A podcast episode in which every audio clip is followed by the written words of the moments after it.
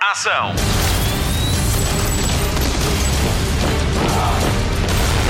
Hollywood Express. Olá e obrigada por fazer play, por descarregar o Hollywood Express.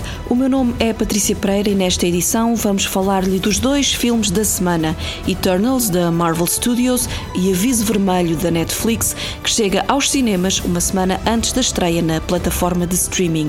O Gonçalo Palma está de volta ao podcast de filmes e de séries da Rádio Comercial.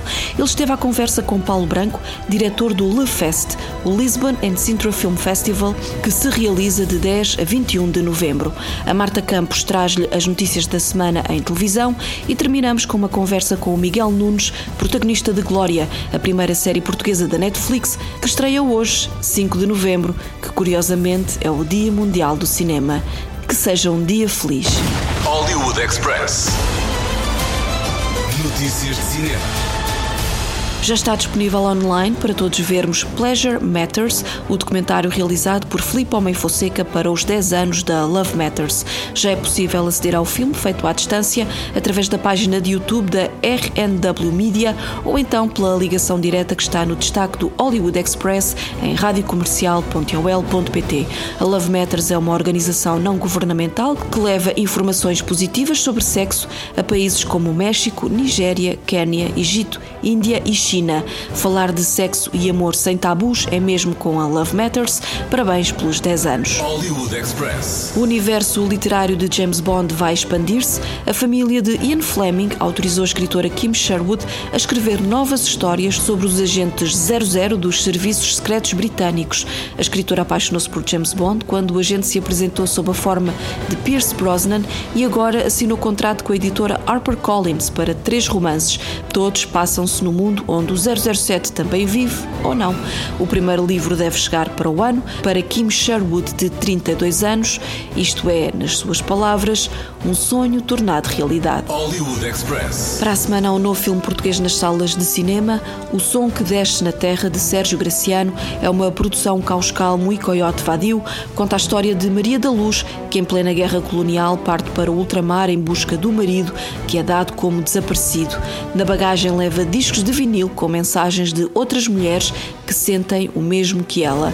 A missão de Maria da Luz é entregar cada gravação pessoalmente aos soldados destacados em Angola e em plena guerra, com interpretações belas e delicadas de atores como Gabriela Barros, Margarida Marinho, José Raposo, Rui Melo e José Condessa. Jesus, ajuda a minha mãe a aguentar as saudades e traz o meu pai de volta.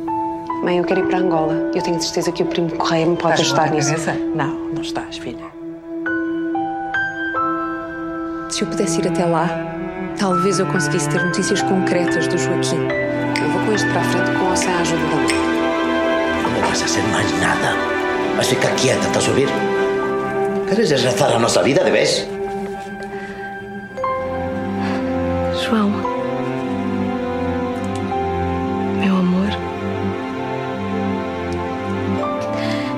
Ninguém me faz tão feliz como tu fazes. Tenho tantas saudades. Hollywood Express. O próximo projeto de Taika Waititi é uma empreitada das grandes. O realizador neozelandês vai adaptar ao cinema a novela gráfica Winkal. Esta ópera espacial conta a história do detetive particular John DeFool, que recebe de um alienígena moribundo um cristal muito poderoso, o Winkal Luz. O objeto é cobiçado por toda a galáxia e John DeFool vê-se obrigado a protegê-lo de quem o quer usar de forma indevida. A história é do realizador chileno Alejandro Jodorowsky, com ar arte de Mobius. Os dois quiseram adaptar Dune de Frank Herbert nos anos 70 com banda sonora dos Pink Floyd. Não conseguiram. O ambicioso projeto está documentado em Jodorowsky's Dune, disponível na Apple TV Plus. Vale mesmo a pena ver esta história e a forma como influenciou o cinema contemporâneo. Esta novela gráfica, o Incal, pega em muitos dos conceitos criados para esse filme que nunca aconteceu. Mobius é o pseudónimo de Jean Giraud, um artista francês dos mais conceituados na BD e que morreu em 2012. A Mobius devemos a concepção visual de filmes como Tron, Willow na Terra da Magia e O Quinto Elemento. Alejandro Jodorowsky é um realizador chileno que agora tem 92 anos e tem o seu nome escrito na história do cinema surrealista e avant-garde. Taika Waititi é dos realizadores mais versáteis da atualidade, tendo assinado filmes como Thor Ragnarok, Jojo Rabbit e ainda o anúncio de Natal da Coca-Cola de 2020. É a pessoa certa para pegar na obra de Jodorowsky e Mobius digo eu. Hollywood Express. Gal Gadot vai ser a rainha má no live action da Disney A Branca de Neve. Há muito prometido, o filme começa a ser rodado para o ano e conta com Rachel Zegler no papel principal. Vamos conhecê-la já daqui a um mês quando estrear West Side Story de Steven Spielberg, onde a atriz é a protagonista. A adaptação vai buscar inspiração ao filme A Branca de Neve e os Sete Anões, que estreou em 1938, há 83 anos. A Disney vai usar as músicas originais e escrever temas novos com a ajuda dos compositores de filmes como La La Land e O Grande Showman. Segundo o site Deadline, onde encontramos as notícias mais importantes do cinema, Gal Gadot foi a primeira escolha para o papel de vilã. Hollywood Express. Estreou esta quinta-feira o trailer para o filme de dezembro na Apple TV Plus. Em The Swan Song, conhecemos Cameron, um homem com uma doença terminal que pede ajuda à sua médica para que a sua família não sofra com a sua morte. A solução apresentada é uma espécie de transferência da sua alma para um clone. Com este filme, somos convidados a explorar e a questionar até onde estamos dispostos a ir pelas pessoas que amamos. Para nos ajudar nesta viagem, podemos contar com Mahershala Ali, Glenn Close e Naomi Harris. The Swan Song estreia a 17 de dezembro na Apple TV Plus.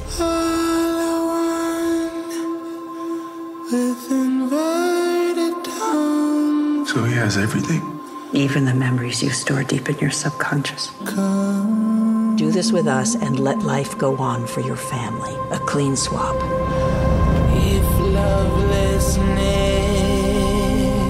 What's going on, Cam? Can't figure out what the right thing is here. Thought I had more time, I guess.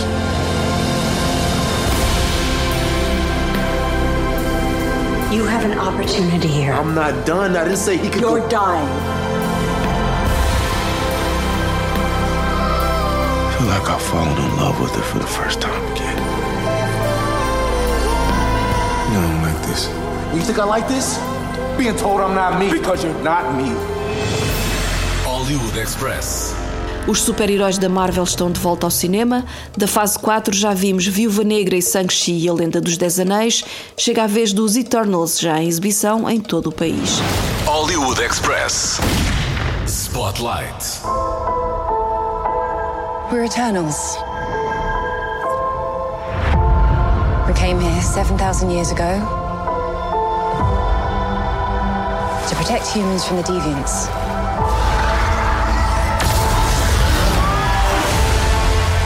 Why didn't you guys help fight Thanos? Or any war, or all the other terrible things throughout history? We were instructed not to interfere in any human conflicts unless deviants are involved. By who?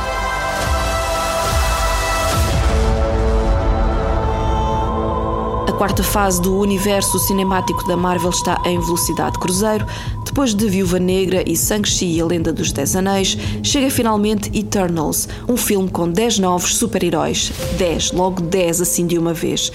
Este é já o filme 26 da Marvel Studios em 13 anos. Realizado por Chloe Zhao, este é um filme diferente a começar logo por quem está atrás da câmara, uma realizadora que gosta de levar o seu tempo a desenvolver personagens e a deixar a história respirar. O seu filme Nomadland ganhou o Oscar de melhor do ano no início de 2021. Zhao levou o Oscar de melhor realizador.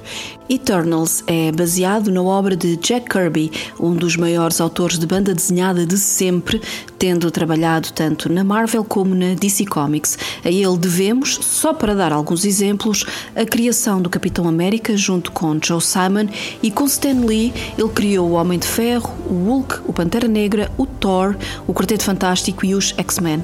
No panteão das suas maiores criações a solo, contam-se pérolas como Fourth World na DC e os Eternals na Marvel. No filme que chega às salas com um ano de atraso por causa da pandemia de Covid-19, encontramos 10 novos heróis que nunca envelhecem, são eternos. Estão na Terra há 7 mil anos para proteger os humanos de criaturas monstruosas, os Deviants. Há muito dados como extintos, regressam misteriosamente e os Eternals voltam a reunir-se para completar a missão de defender a humanidade. Cada herói tem um poder, mas cada um tem também uma característica humana É esta humanidade que torna esta história tão próxima do espectador que se pode ver ou reconhecer em alguns destes heróis. Do elenco fazem parte Gemma Chan, como a altruísta Cersei, Richard Madden é o todo-poderoso Icarus, Kumail Nanjiani é Kingo, é um herói movido a energia cósmica, com uma vida dupla como estrela de filmes de Bollywood. É o alívio cómico muitas vezes necessário. A sua personagem é incrível. Leah McHugh é Sprite, uma velha alma eternamente jovem com o poder de manipulação de imagens. Brian Tyree Henry é o inventor Fastos.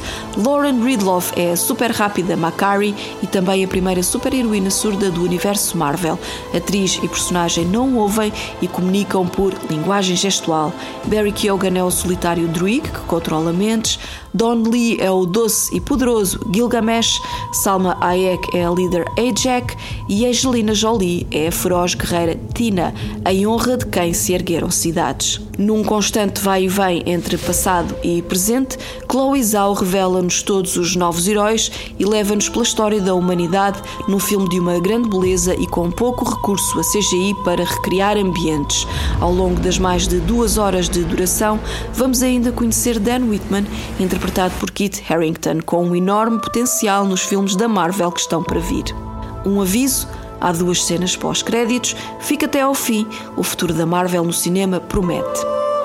We need to find the others. I haven't seen some of them for centuries. Hi. Hello. This is what the end of the world looks like. At least we have front row seats. You know what's never saved the planet? Your sarcasm.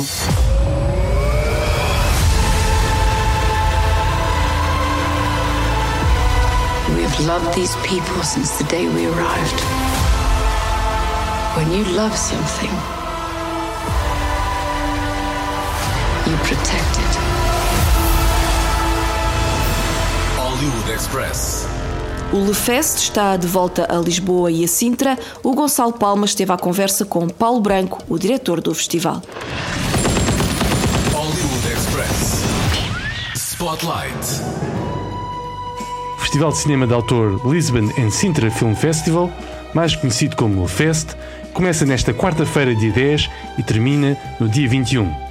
Além do Cinema Nimas e do Centro Cultural Olga Cadaval, edição deste ano acontece também nos teatros Tivoli e Dona Maria II e ainda nos cinemas do Norte Shopping em Matosinhos. O produtor Paulo Branco é desde sempre o diretor do festival. Este ano é o 15º Le Fest e, portanto, os pontos fortes neste momento é uh, a presença de determinado tipo de realizadores que para mim são talvez os realizadores mais importantes que há neste momento no, cinema moderno, que é a Maria Spet, uh, o Amaguchi e o Cristi Puyo, através das retrospectivas que fazemos.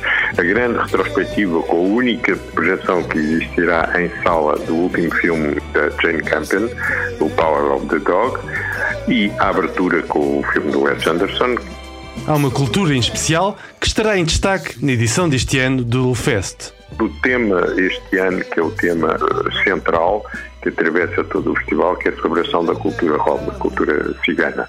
Há um grande desconhecimento histórico de onde provém eh, tudo o que atravessaram durante, ao longo dos séculos a etnia cigana, mas sobretudo nós queremos fazer uma celebração com eles e portanto há um conjunto de concertos e de, e de espetáculos, uh, penso, extraordinários uh, e posso destacar, por exemplo, a presença do Faro Kid, que é talvez um dos grandes, se não o maior bailador de Flamengo nos tempos atuais, o concerto do, do Costurica, como sabe, que tem uma ligação sempre muito à, à música e à cultura cigana, e também o concerto do Starak de Caliu, que é um grupo que, que trabalhou com o Johnny Depp e que trabalhou com o Tony Gatliff, também estará entre nós.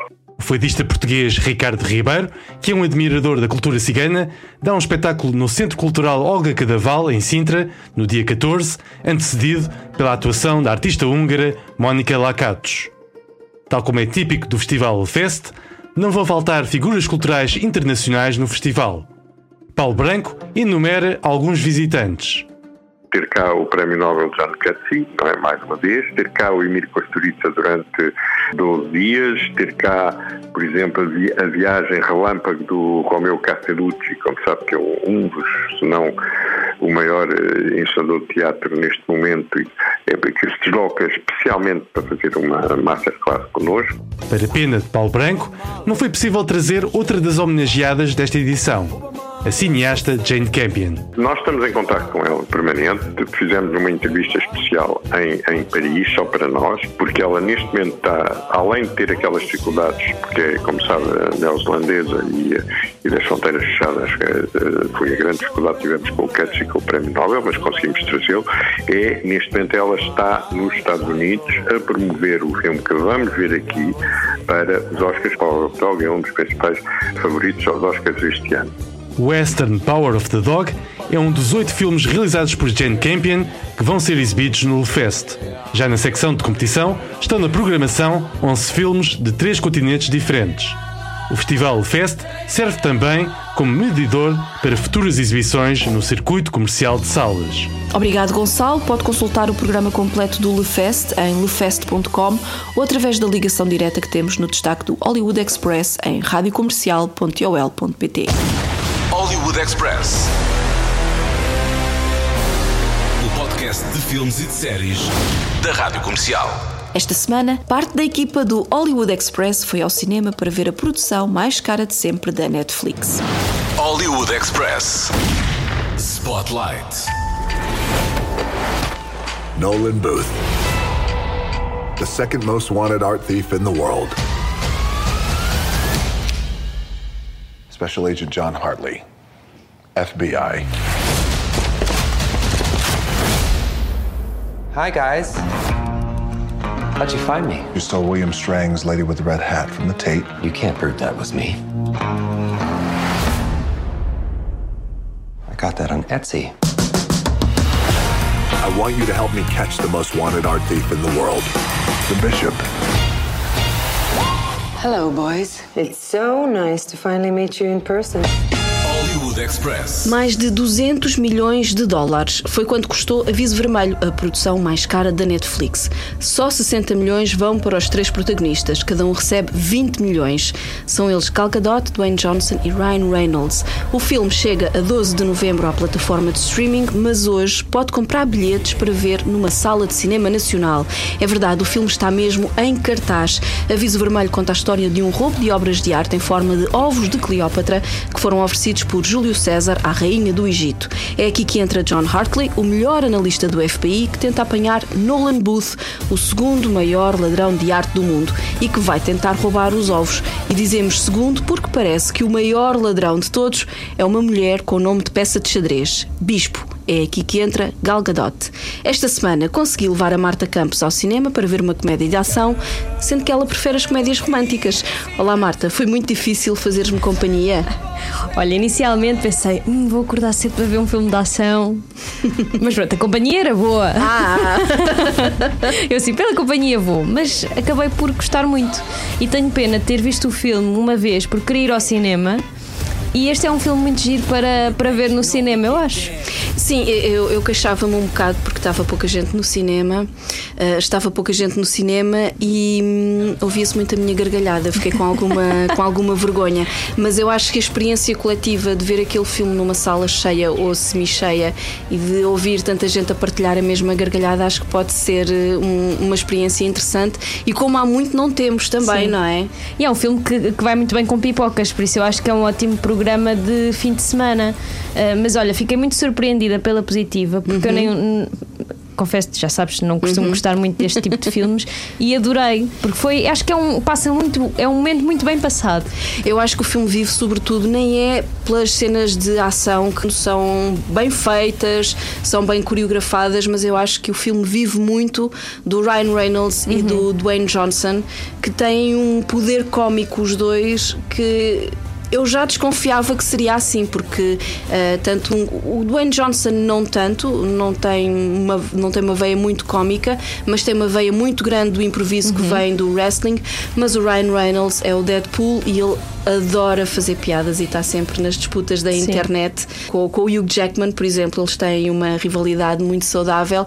E depois a Gal Gadot também, também foi para mim uma certa surpresa, porque também não estou habituada a vê-la neste tipo de papéis. Sim, e ontem perguntaram se a dupla Ryan Reynolds e Dwayne Johnson era melhor do que a dupla Dwayne Johnson e o Kevin Hart. Sim. E eu acho que pode, pode superar, sim. Eu gostei muito de os ver aos dois. Eu gostei muito de, deles os dois, de facto. Acho é que com o Ryan Reynolds a veia cómica do Dwayne Johnson pode sobressair mais do que com o Kevin Exatamente, Hart. sim. E então eu acho que essa interação é muito, é muito boa. Pontos fortes do filme para ti? Eu, para mim, eu acho que acima de tudo é o timing cómico deles. Eu uhum. acho que a história, a história é engraçada, claro, e, e é, assim, é curioso por causa dos ovos da Cleópatra e tem ali um bocadinho de história, mas eu acho que acima de tudo aquilo vale pelo, pela interação deles e mesmo com a Gal Gadot eu acho que ela dá ali uma. Dá, primeiro, ela, é, para além dela ser uma mulher muito bonita, sim, acima sim. de tudo, muito bonita, porque eu acho que, que mulheres, eu, eu aprecio muito homens, mas eu acho que ali é, os olhos estão nela, porque. Ela rouba completamente a cena. Rouba, sim, sim. Apesar ah. dela aparecer muito menos do que eles, uhum. Eh, eu acho que ela rouba a cena em todas as cenas que faz, porque uhum. ela é muito uma mulher muito vistosa e eu acho que ela é ótima atriz. Eu gostei das cenas de ação, fazem-me lembrar os filmes de aventura. Não é à toa que numa das partes do Dwayne Johnson, acho que é o Dwayne Johnson, já não sei, é um deles, a subir a música do Indiana Jones. Sim. Uh, e depois a, a comédia. Nota-se que a Netflix gastou aqui uns big bucks, uhum. mas que me ri bastante, que gargalhei bastante, gargalhei. Sim, e, e depois há ali umas há, há, uns, uns ovinhos. Uhum. Para além dos ovos da Cleópatra, há outros ovinhos muito bons e, e pronto, e percebo porque é que a Netflix gastou estes, estes milhões e acho que foram bem gastos, porque às tantas é surpreendente. Eu não sabia de nada, nem quem é que ia aparecer, e para mim é surpreendente. Bem, essa cena, essa pessoa que aparece de facto, eu não sei se nós podemos, não, não vamos, mas não vamos revelar. Não, não, não. Acho não, que até podemos, mas não vamos fazer. Mas há uma coisa que, que podemos contar, porque o Dwayne Johnson contou isso na, nas suas redes sociais, logo numa das primeiras cenas em que ele tem que entrar num carro desportivo. Essa cena eh, parou toda a produção do filme porque o Dwayne Johnson não conseguia entrar no carro. Mas olha, não se devem... nota nada. Não, não, não. Ou então arranjar uma boa alternativa, porque o carro é pequenino na mesma e é um carro desportivo e ele cabe lá dentro. E olha, estava a ver aqui no, no IMDB, isto tem uns. Um, um, umas, uns factos curiosos sobre o, umas curiosidades sobre o filme e diz aqui que o Tom Cruise, o Nicolas Cage e o Keanu Reeves foram pensados para o papel do Dwayne Johnson. Eu acho que o Dwayne Johnson foi muito bem escolhido. Eu também acho que sim, eu não consigo imaginar este filme sem ele. Eu, o último filme que vi com o Dwayne Johnson foi o Jungle Cruise, em que ele uhum. também tem uma veia muito cómica. Uhum. Mas pronto, a veia cómica dele são piadas meio secas. Agora aqui é diferente. E eu acho que ele tem, ele está muito bem neste papel, ele faz isto muito bem. Eu acho que para um filme de ação é um filme muito palavroso, mas ainda bem, uhum. porque de facto faz ali a, a, diferença. Ah, e outra coisa, sabes, este filme não te fez lembrar um bocadinho o Mistério a Bordo? Fez-me lembrar outros filmes, mas o, o Mistério a Bordo são são, são mais pessoas, não é? Eh, o elenco é muito mais sim, vasto sim, sim. Do, que, do que este, eles têm que resolver o crime dentro do, do barco. Aqui é um, é um bocadinho, eles têm que resolver o caso, não é? Mas andam aí pelo mundo feitos malucos. Sim, sim, mas eu acho que vem na mesma. É, é mais ou menos a mesma onda da Netflix, entre aspas. Uhum. Que é, uma, que é um, uma, um filme de ação, mas com muita comédia. Mas eu acho que aqui não é tão óbvio, porque no, no Mistério a Bordo, como é o Adam Sandler e a Jennifer Aniston, era óbvio. Aqui eu acho que a comédia não era tão. Claro que se vis o trailer percebes, mas não é tão óbvio que seria um filme assim. Tanto num filme como noutro, eu gargalhei. Também eu. She's gonna steal Cleopatra's eggs. They're priceless. We catch her together. I can clear my name, and I'll help you become the number one thief in the world again. Lift with your neck. Even if I did partner up with you, you still only have one brain. What's the plan, son of a?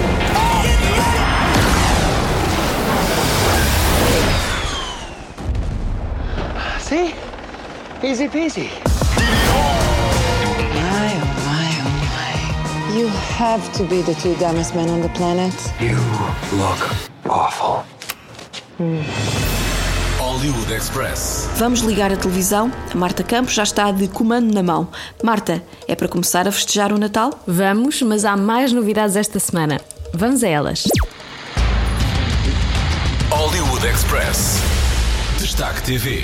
Já não a víamos desde a sua incrível glória em Modern Family, mas agora sabemos que Sofia Vergara vai voltar ao pequeno ecrã.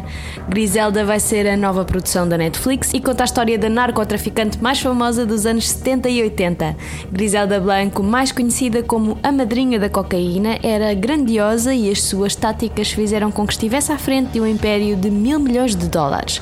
O projeto está a ser desenvolvido por Sofia Vergara e pelo produtor Luís Balaguer há oito anos. A série vai ter seis episódios de 50 minutos e conta com parte da equipa de Narcos. Ainda não há data para a estreia. Hollywood Express. Regina King e David H. Kelly, de Big Little Lies, juntam-se para um novo projeto, desta vez na Netflix. Os dois vão ser produtores executivos da série A Man in Fool, uma adaptação do romance de Tom Wolfe. Para além de produtora, King vai realizar os três primeiros episódios. A história acompanha Charlie Crooker, um magnata do imobiliário que vai enfrentar uma falência repentina e problemas que envolvem interesses políticos e comerciais que irão colidir diretamente com o império de Crooker. Ainda não há elenco confirmado para esta série e a produção arranca em 2022. Hollywood Express. Estreou a semana passada o primeiro trailer para o livro de Boba Fett, a série prometida no final da segunda temporada de The Mandalorian.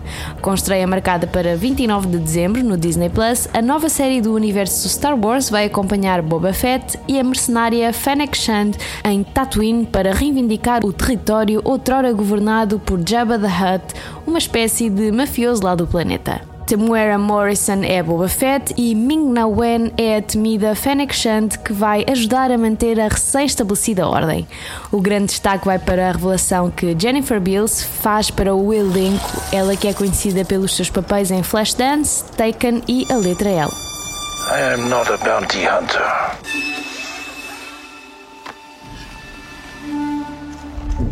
I've heard otherwise.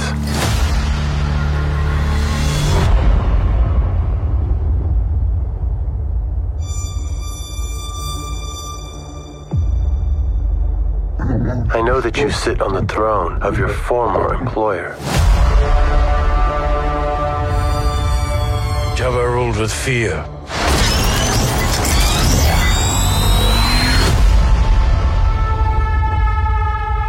I intend to rule with respect.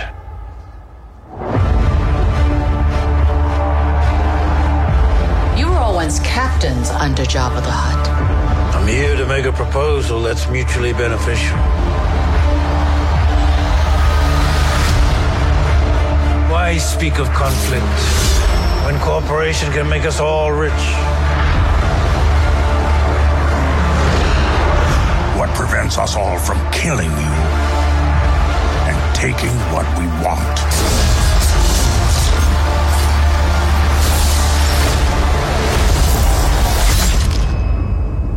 If you had spoken such insolence to Jabba, he'd have fed you to his menagerie. Please. Hollywood Express. Lembra-se da série The Righteous Gemstones na HBO? A primeira temporada estreou em 2009, mas sabemos que a segunda estreia ainda este ano e a terceira vem já a caminho. A série conta a história da família Gemstone, uma família famosa do evangelismo televisivo com um longo historial de comportamentos duvidosos, ganância e obras de caridade, tudo em nome de Jesus Cristo Nosso Senhor. Do elenco fazem parte John Goodman, Danny McBride e Adam Devine. A primeira temporada desta comédia bizarra está disponível na HBO Portugal. Hollywood Express. A oficial está aberta à época de Natal. Podemos ouvir Mariah Carey em loop e ela dá-nos uma ajuda. Vem aí mais um especial de Natal da cantora na Apple TV Plus. Mariah's Christmas, The Magic Continues, estreia em dezembro e vai contar com a performance de Fall in Love at Christmas, que junta a cantora a Khalid e ao cantor de gospel Kirk Franklin. Para já, isto é tudo o que sabemos, mas agora que começa o Natal. I got a great story to tell you. Twas the night before Christmas, and 2020 had been rough. So Santa decided the season couldn't be merry oh, oh, oh. without the one and only Mariah Carey. This Christmas, we could all use a little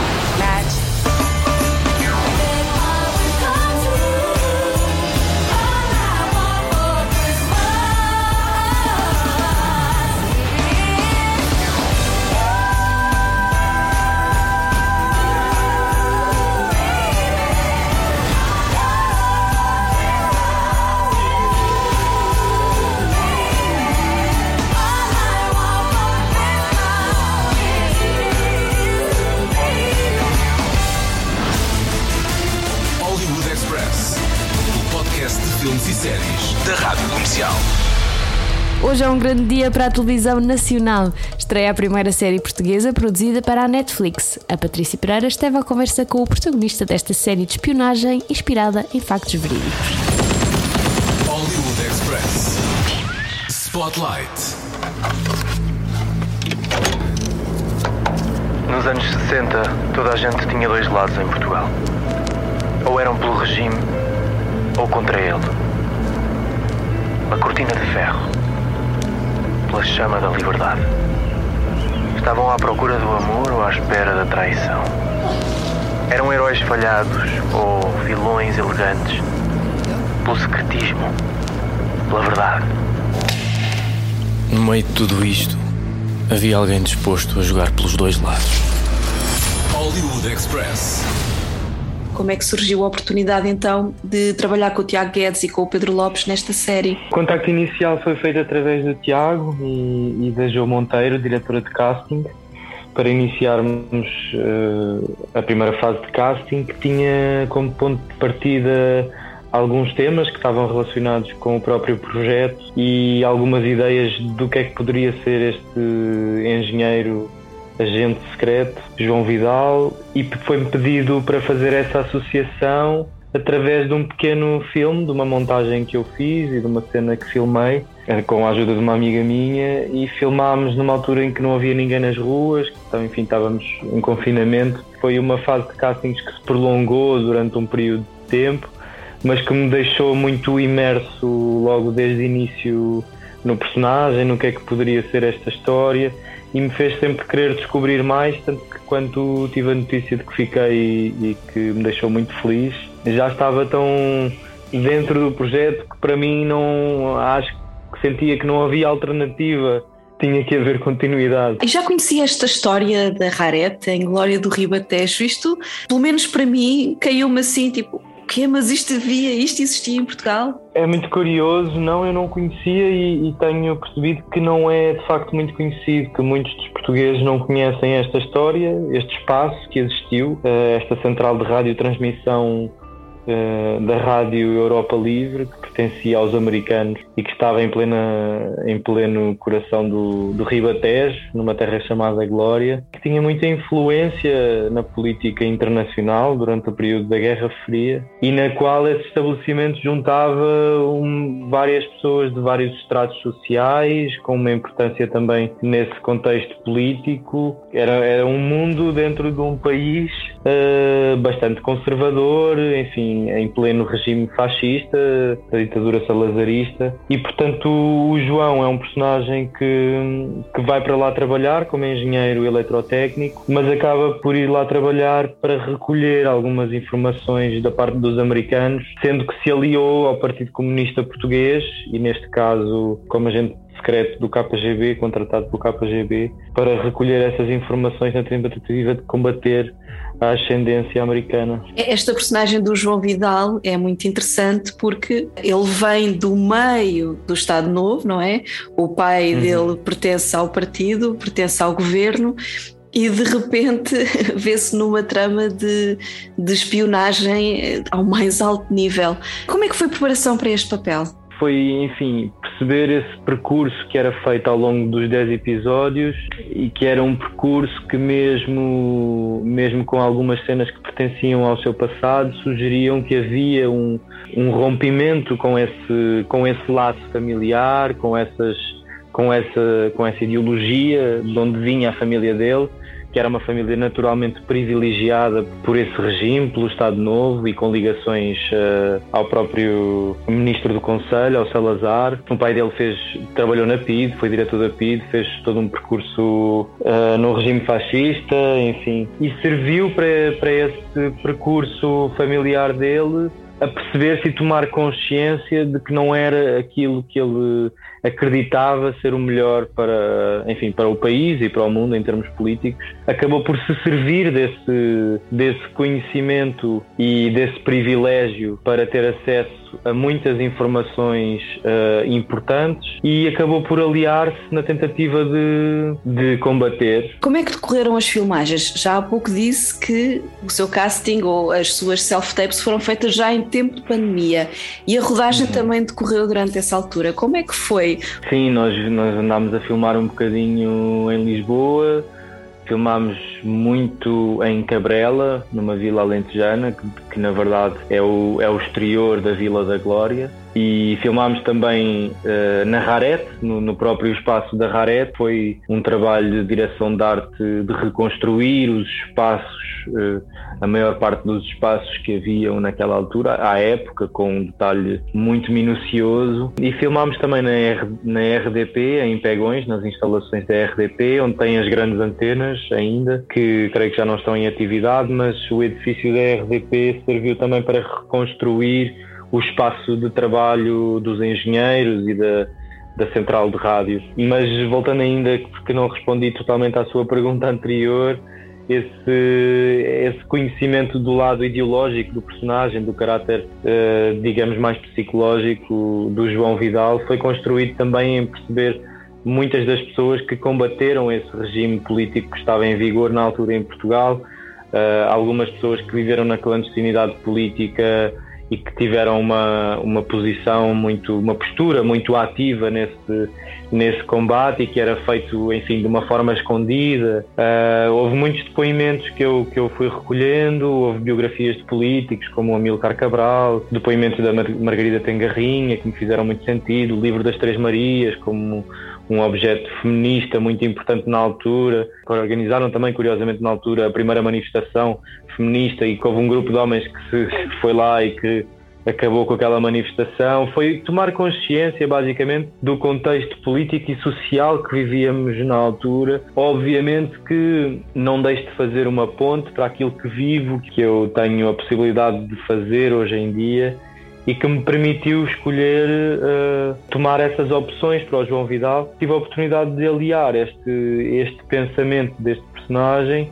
a um trabalho mais físico, sobretudo nos treinos de lutas coreográficas com o David Chan, que é coordenador de duplos também, mas tive o privilégio de trabalhar com ele durante um tempo muito intensivo para procurar como é que seria o corpo deste, deste João. David Chan, o nosso grande David Chan, que eh, continua a brilhar lá fora, inclusivamente é uh, fez agora um grande filme para a Sony, também como coordenador de, de duplos, que é o Uncharted, e estamos muito contentes por por de repente Portugal ter este talento todo também a trabalhar, a trabalhar lá fora. Falando agora do facto desta ser a primeira série portuguesa para a Netflix. A presença da Netflix sentiu-se na rodagem, eh, na produção. Qual é que é a principal diferença ou as principais diferenças entre esta série produzida pela Netflix e outras em que já entrou? Bom, eu não posso aprofundar muito esse tema porque a produção não é uma área que seja da minha competência, mas considero obviamente que se sente que a Netflix é uma estrutura de distribuição mundial muito forte, tem um conhecimento da indústria muito mais global do que, do que estivermos a comparar com produtos que têm um impacto mais nacional. É difícil a comparação, mas de facto sentiu-se que esta série teve um investimento que também se refletiu em investimento financeiro muito grande, em termos que depois disponibilizam meios, um elenco muito extenso, um elenco que mistura atores nacionais e internacionais, mas uma equipa técnica, por exemplo, 100% portuguesa e que tem feito um percurso uh, muito importante,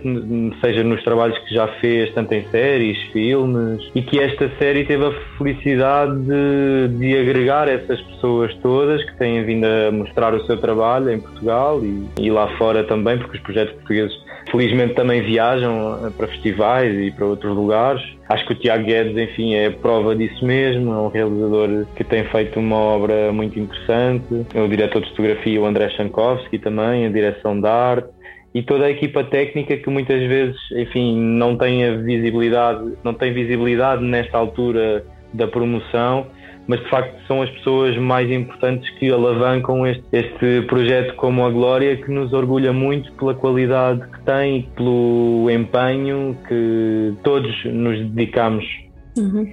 Isto é uma, uma pequena curiosidade minha, foi uma coisa que eu reparei logo no primeiro episódio, que é a chegada do João à Rarete, onde encontra o Afonso Pimentel, que o vai levar até à Rarete. E é um plano único de 3 minutos que eu uhum. achei, é pá, o Tiago está a divertir-se à brava. Não sei se recorda dessa gravação. Recordo-me perfeitamente, perfeitamente e e a Ingrid, eu lembro-me muito bem e refiro muitas vezes, mesmo aos meus colegas de trabalho da série, que eu estou numa posição privilegiada porque enquanto estou a fazer a cena, estou concentrado na cena, mas tenho a capacidade de observar um pouco tudo o que se passa à minha volta. De facto, via assim uma data de pessoas a mexerem-se e depois é, parecia como uma dança, é mesmo muito interessante, é uma coisa coreográfica. É muito bonito ver uma equipa fazer acontecer um plano, uma cena e a nossa equipa de, de, maquinaria, a quem eu dou um grande abraço, da Grip On Set, foram assim muito incríveis também. Esse, esse plano ficou na memória, ainda bem que, que ficou na memória. Eu adorei, adorei. Eu quando acabei de ver aquilo, espera aí, eu tenho que pôr para trás e tenho que ver outra vez, porque está mesmo muito giro. Um, e depois a fotografia, a, a, qualidade da fotografia da série também é muito bonita e leva-nos, transporta-nos para, para aquela época. Para si, o que é que pode ser mais cativante para o público não português? O que é que, o, o que, é que os 200 milhões de subscritores da Netflix podem achar de mais cativante nesta série? Eu acho que podem descobrir o trabalho de atores que são portugueses e que não têm tido, enfim, não tinham tido até agora a oportunidade de estar numa plataforma tão vista, não é? E, e para além disso, quer dizer, uh, termos a oportunidade também de que se ouça a nossa língua, de que se veja um bocadinho um retrato da nossa cultura, da nossa identidade, de uma parte da nossa história muito importante. Eu acho que é simbólico, temos que estar muito felizes. Eu vejo as pessoas muito entusiasmadas a falar da série e de facto é um, é um marco importante que nos deixa orgulhosos também poder participar desse, deste momento tão importante no audiovisual. Não é? Miguel, expectativas eh, agora que a série já está disponível na, na plataforma e que já podem falar dela, porque pelo que sei vocês não podiam dizer nada a ninguém. Não podíamos dizer, mas mesmo assim não, não, já, acho que já revelei o suficiente para deixar alguma curiosidade e para que possam carregar no play e ir ver. Na Netflix estreámos hoje e pronto, expectativas são essas, é de que as pessoas aproveitem a série, de que vejam, tenham um olhar crítico também e algumas hão de rever-se naquilo, outras eh, não sei, se calhar nem tanto, mas as expectativas é, são difíceis de perspectivar, na verdade, porque o público é sempre imprevisível, mas que nos deixa muito contente de pelo menos dar essa, essa oportunidade de vermos este, esta série portuguesa na Netflix, sem dúvida estamos muito felizes. Carolina, eu só posso contar com a tua ajuda. O que é que está metido? Não vou matar pessoas que são inocentes. Ninguém é inocente, João. We all wear masks. No one is what they seem.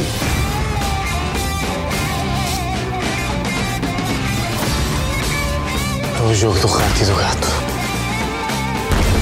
O João é o quê? O rato ou o gato? Ou é os dois ao mesmo tempo?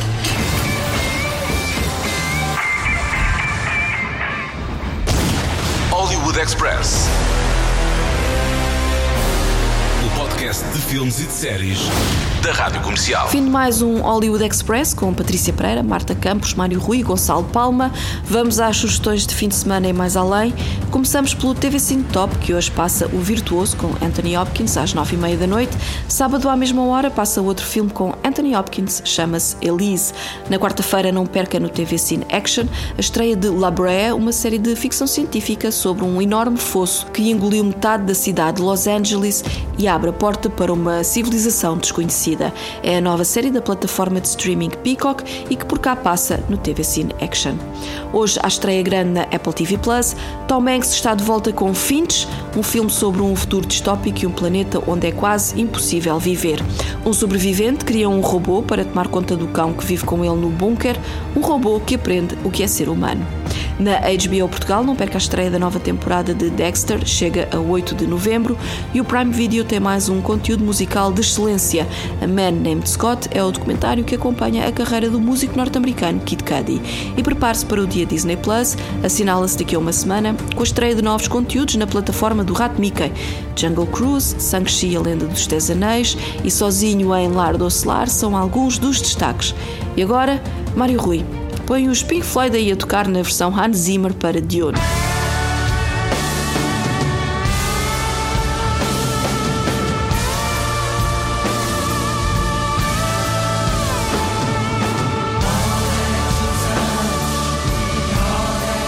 Para celebrar o sucesso de Dune em Portugal, com mais de 116 mil espectadores, o Hollywood Express tem para oferecer pósteres do filme. Só tem de nos mandar um e-mail para desafio.radiocomercial.ol.pt Escreva os seus dados e a resposta à pergunta como se chama a personagem interpretada por Timothy Chalamet. É fácil. Vamos ouvir só mais um bocadinho.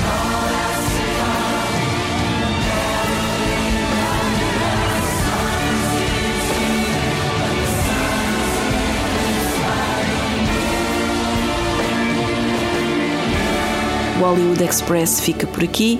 Voltamos para a semana. Até lá, bons filmes e bom surf no sofá. Luzes. Microfone. Ação.